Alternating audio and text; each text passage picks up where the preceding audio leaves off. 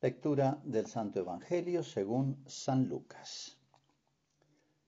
Todos los publicanos y pecadores se acercaban a Jesús para escucharlo. Pero los fariseos y los escribas murmuraban diciendo, Este hombre recibe a los pecadores y come con ellos. Jesús les dijo entonces esta parábola. Un hombre tenía dos hijos. El menor de ellos dijo a su padre, Padre, dame la parte de herencia que me corresponde. Y el padre le repartió sus bienes. Pocos días después, el hijo menor recogió todo lo que tenía y se fue a un país lejano, donde malgastó sus bienes en una vida inmoral. Se había gastado todo cuando sobrevino mucha miseria en aquel país y comenzó a sufrir privaciones. Entonces se puso al servicio de uno de los habitantes de esa región que lo envió a su campo para cuidar cerdos. Él hubiera deseado calmar su hambre con las bellotas que comían los cerdos, pero nadie se las daba. Entonces recapacitó y dijo, ¿Cuántos jornaleros de mi padre tienen pan en abundancia? Y yo estoy aquí muriéndome de hambre. Ahora mismo iré a la casa de mi padre y le diré, Padre, pequé contra el cielo y contra ti, ya no merezco ser llamado hijo tuyo. Trátame como a uno de tus jornaleros.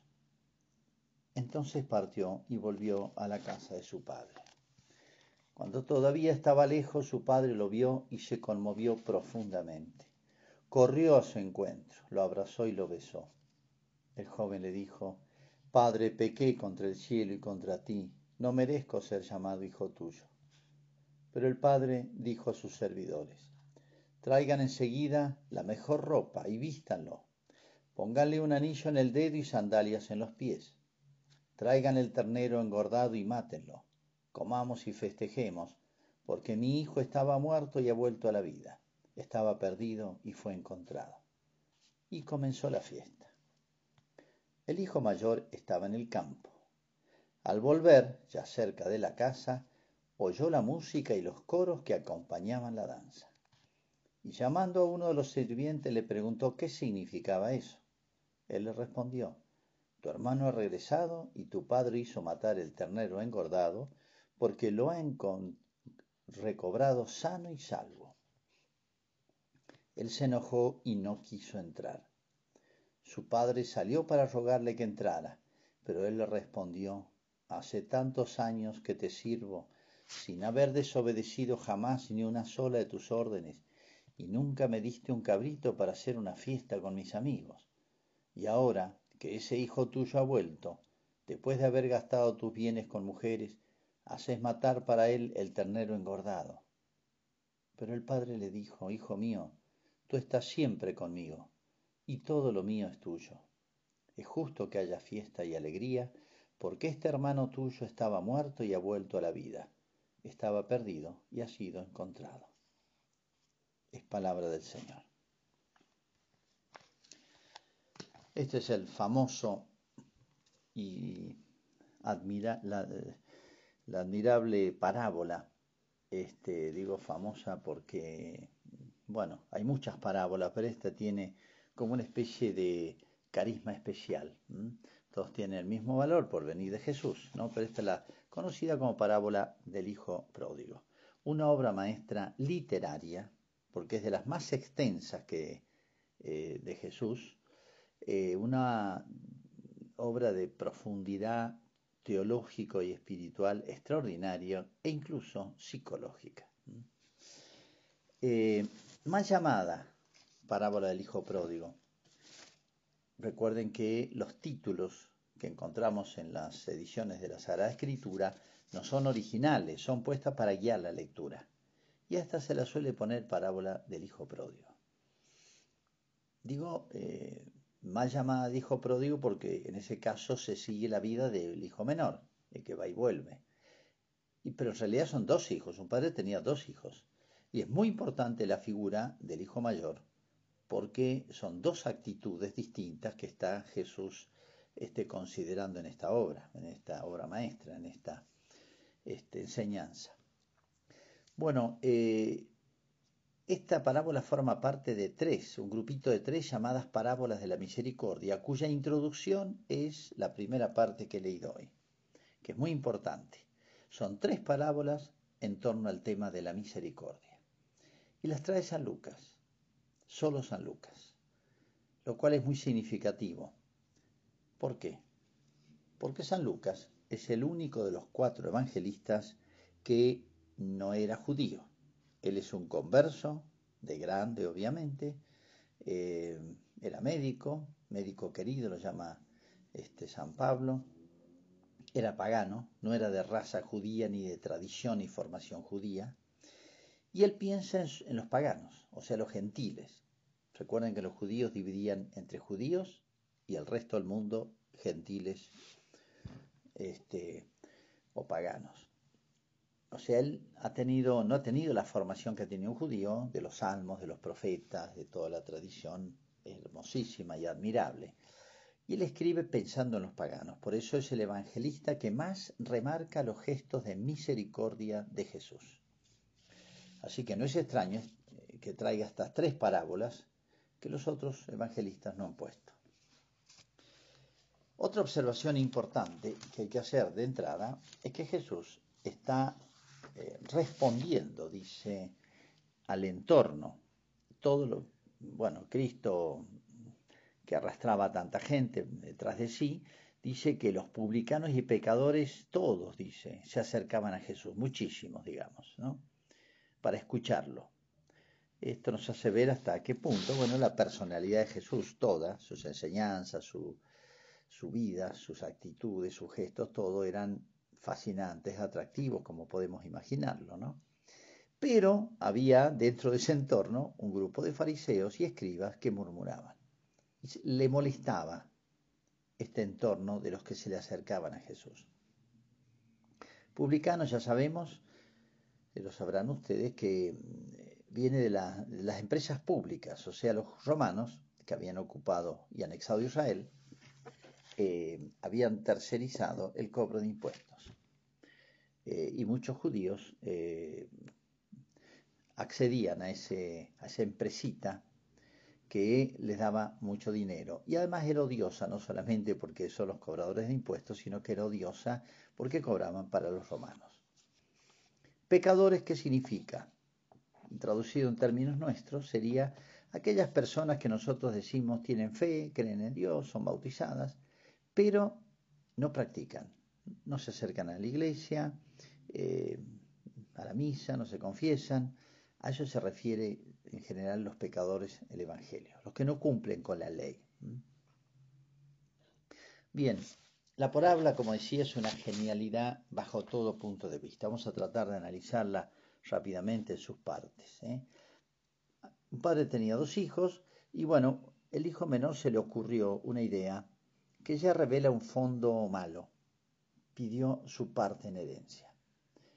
Acá lo primero que llama la atención es que el padre tan fácilmente les diga, se los repartió a los dos y dice les repartió la herencia.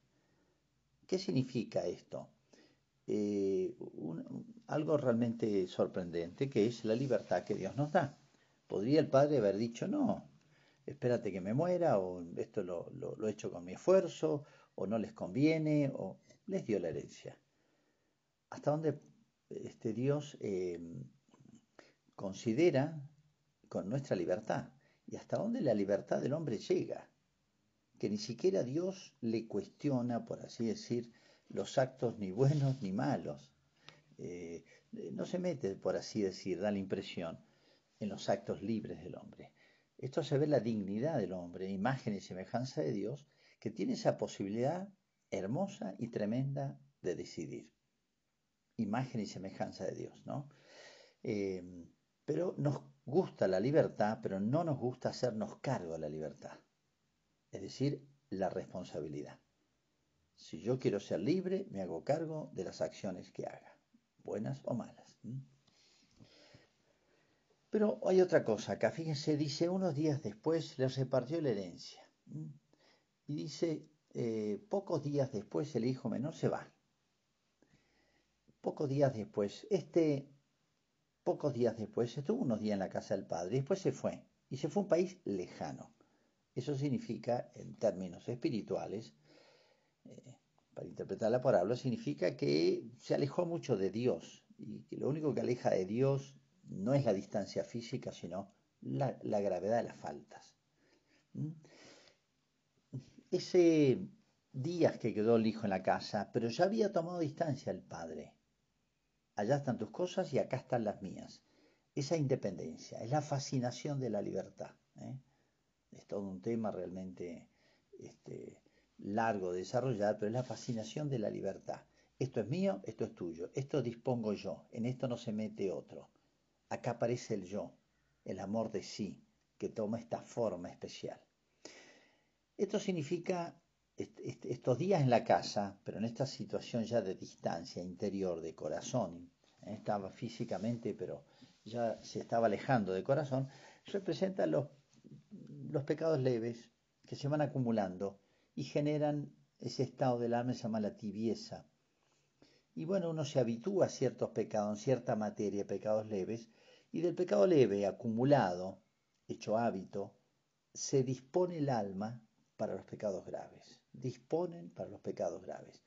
En otras palabras, jamás se comete un pecado grave, una rebeldía contra Dios, una ruptura, me de religión, abandono todo, la iglesia, no creo más en la iglesia en Cristo. Eso nunca viene de golpe. Es el final. Ese pecado tiene, ese pecado grave tiene su historia, su prehistoria. Hay muchos pecados detrás de un pecado grave. Nunca es el primero, siempre es el último. Bueno, se fue a un país lejano. Fíjense, eh, en ese lugar, país lejano, no interesa el lugar geográficamente acá porque es una parábola, pero hay tres males que describe Cristo muy claramente. En primer lugar, pierde todo. Desconectado de Dios, desconectado de Cristo y su enseñanza y de su iglesia, uno derrocha, pierde, decae, eh, se empobrece. Esto vale para un hombre, vale para una familia y vale para una sociedad, una cultura, un pueblo, una ciudad, un país, un continente o una época. Podemos decir eh, que la humanidad en los últimos dos siglos, tres, que se ha ido alejando de Dios y nuestro, nuestra patria muy en particular, y son muy marcadas las etapas, eh, ha ido empobreciéndose. No estoy hablando de lo material, del precio del dólar, de la inflación, de, del nivel de desarrollo tecnológico de nuestro país. Estoy hablando moralmente. ¿eh?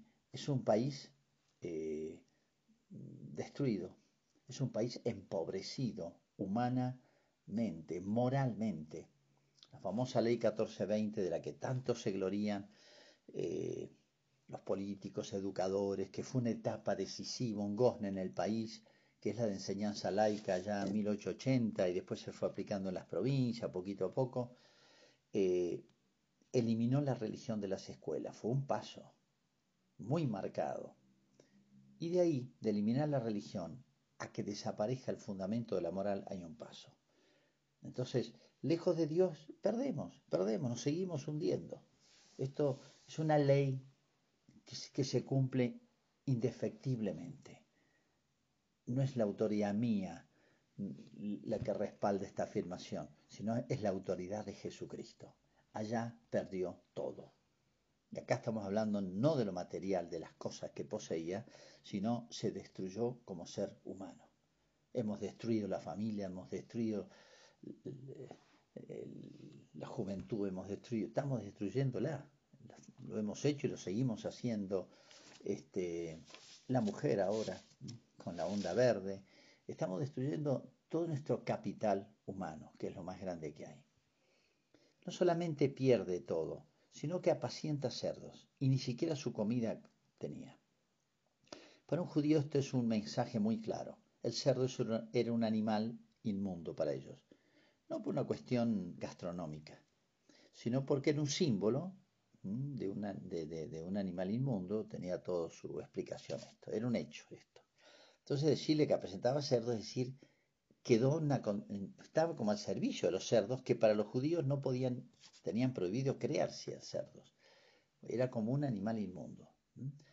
Eh, es como decirse, te reducís, te haces infrahumano, inferior a los animales. Eso es lo que quiere decir. En ese país lejano, esa palabra lejano hay que subrayarla, el hombre se deshumaniza. El animal no puede desanimalizarse. Sigue en su nivel de animal, cada especie en su nivel. Pero el hombre, con la libertad, puede degradarse y cuando la corrupción de lo mejor es lo peor, el hombre puede hacerse eh, inferior a los animales, pero caer en un abismo, se puede decir. ¿Por qué? Por el espíritu, ¿eh? por el alma, que es capaz de actos libres, tremendamente grandes y trascendentes. Segundo aspecto entonces de esta parábola muy claro que el mensaje de Cristo nos está dando es esto. Nos quedamos en la condición infrahumana. Y ese hombre que no da el nombre, que lo sometía, lo sometió una persona de ese país lejano, insensible, que lo trataba mal, ni siquiera como hombre, ni en la comida los animales le daba, representa al demonio. O sea, en el, el hombre, en la medida y en la proporción en que se aleja de Dios, va cayendo, no es que se caiga poseso, pero va cayendo cada vez más en las tentaciones del demonio. Se va haciendo más débil, más frágil, más vulnerable. Y sobre todo en la mente, el pensamiento por donde entra todo, y el demonio es un maestro, padre de la mentira, yo diría de la confusión, el seductor. Y entonces el hombre eh, cae en la tentación del demonio una facilidad enorme, eh, pierde el sentido común, ¿eh? el sentido moral, el sentido... Entonces a lo bueno llama malo y a lo malo llama bueno, a lo verdadero llama falso y a lo falso llama verdadero, a lo justo llama injusto y a lo injusto llama justo. No es cambiarle el nombre a las cosas, sino pierde totalmente su orientación. Es un maestro el demonio con las personas que están lejas de Dios, ¿eh? Eh, en, embrollarnos y confundirnos. ¿Cuántos ejemplos se podrían poner hoy? Cuando uno ve la onda verde, cómo ha prosperado, que es una cosa eh, contraria, no hace falta ni ser creyente para darse cuenta que esto es todo un disparate, el feminismo de hoy, la destrucción de la familia, la legitimidad, legitimación del aborto, que es la matanza en los inocentes, cuando el mundo se gloría de ser sensible hasta de los animales. El otro día hubo una colación de grados, Facultad de Medicina, y un grupo de unos 10 verdes eh, se saca una foto de conjunto con grandes carteles, aborto legal. El día en que hacían su juramento de médicos de defender la vida, hechos para la salud y la vida, presentan eh, hacen alarde agresivamente en el mismo acto de este, ser, eh, ser solidarios y ser adherentes de esta onda verde famosa que abarca toda la basura, toda la miseria, toda la confusión, todo el extravío que hemos llegado en estos días, obra maestra del demonio. Pero acá eh, es más hermoso el retorno este hombre, este muchacho tocó fondo, hizo tres cosas, tres cosas decisivas y hermosas y Jesús las pone muy claras. Primero volvió en sí, o sea, tomó conciencia de su situación y cuál era el motivo de su situación absolutamente desgraciada.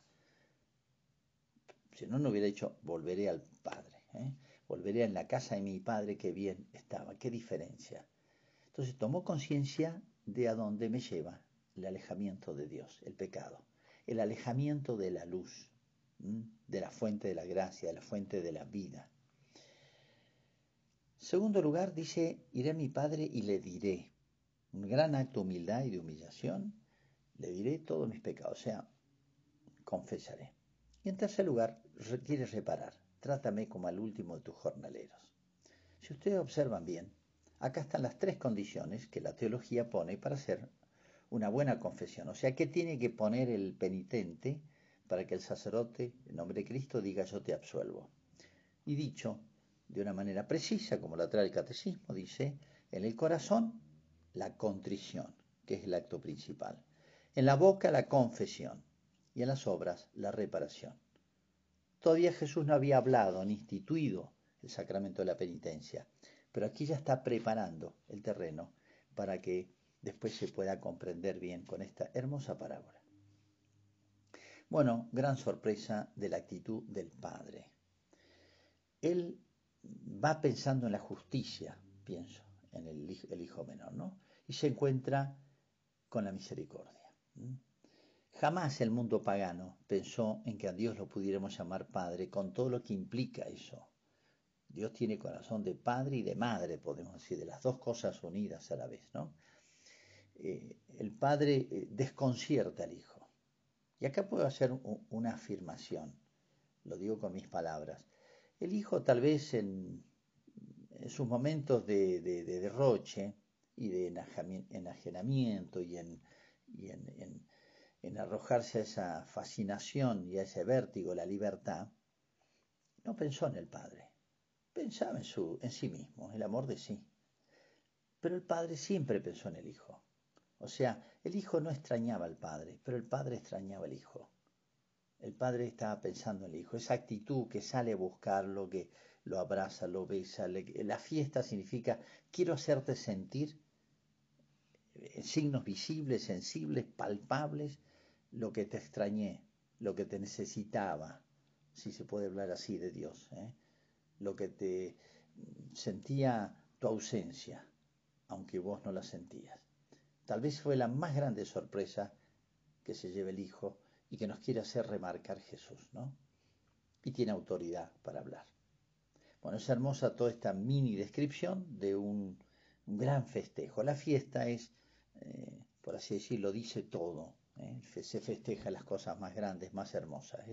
Es lo que le quiere decir el Padre al Hijo que vuelve. Acabas de estar bien. Acabas de estar en lo tuyo.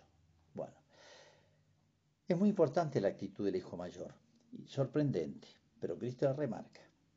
Dice que el hijo mayor estaba en la casa, pero escuchar la fiesta le molestó que hubiese vuelto su hermano, a quien llama ahora tu hijo. No quiere entrar, o sea, se queda fuera. Está haciendo lo mismo que ha dicho el hijo menor. Fíjense, se entristeció por el retorno de su hermano, de quien ya toma distancia él tomó distancia de su padre y se hizo cómplice de su hermano para pecar. Pero fíjense, el pecado lo llevó ahora a no querer a su padre y no querer a su hermano. Este hijo tuyo es hermano de él. No quería entrar a la fiesta. O sea, entristecerse por el bien ajeno es un pecado que se llama la envidia. ¿eh? Este hijo, la frase que le dice al padre, tanto tiempo que te sirvo, siempre cumplí, no me diste un, cabrito para mis, festejar con mis amigos. Y fíjense la respuesta del padre, todo lo mío es tuyo, o sea, cumpliste mm, exteriormente, pero de corazón nunca disfrutaste de la casa de tu padre. Tu hijo que ahora se fue y ahora vuelve, tu hermano, perdón, que ahora vuelve, se da cuenta, se da cuenta por lo que perdió eh, y disfruta de esto. ¿eh? Esa fiesta es de todas. El hijo no dice, esta es mi fiesta. No, esa fiesta marca eh, eh, el bien común, se puede decir, que, que, une. Los amigos comparten las cosas. Es propio de la amistad, de la esencia de la amistad, el tener cosas comunes. El separar las cosas es un signo de no amistad. Entonces, el reproche de este hijo mayor a su padre a la cuestionar a su padre de quien había recibido todo, es un pecado. Como está, es como si Jesús, estuviese diciendo, los publicanos, el pecador, están representados en el hijo menor, pero volvieron, se acercan a mí, están retornando a la casa del Padre, al hogar. En cambio, escribas, fariseos, todos eso, esos que se creían eh, tan religiosos porque cumplían, los Jesús les está diciendo, estos son ustedes, fíjense, no entraron. Y Jesús dijo sin terminar la actitud del hijo mayor. No sabemos qué hizo, no le queda la curiosidad a ver qué, qué, actitud toma. Es como si, como las películas a veces de ahora que dejan el final sin resolver para que eh, cada uno lo, lo, resuelva a su manera. Inconcluso. Es como si le dijera, estos son ustedes, ¿qué van a hacer? ¿Van a aprender de mi lección que les estoy dando personalmente? O sea, al final queda en la voluntad de cada uno de los escribas, fariseos, estos que lo escuchaban con tanta mala intención. Bueno, es un poema realmente que daría para muchísimas este, otros comentarios eh, de otros detalles, pero creo que la idea general es muy clara. ¿eh? Jesucristo es como si nos dijera, miren, Dios nos hace fácil el retorno, más allá de lo que nosotros imaginamos y sospechamos. Y este elemento nuevo, que es esencialmente cristiano, que es la, la misericordia, el mundo antiguo no conoció la misericordia, es una cosa esencialmente cristiana, empieza en la relación de Dios con nosotros. ¿Qué sería de nosotros si Dios solamente usara de justicia? Estamos todos liquidados, estamos todos perdidos. ¿Eh? ¿Cuánto debemos agradecer? Eh, no hay palabras, no hay gestos para agradecer eso que se llama la misericordia de Dios. La misericordia de Dios, que va mucho más allá de lo que debiera exigirnos, porque se nos conoce, sabe cómo somos, lo frágiles que somos, y bueno, Dios nos da una mano enorme. Hace, falsi, hace fácil nuestro retorno, hace fácil nuestra conversión.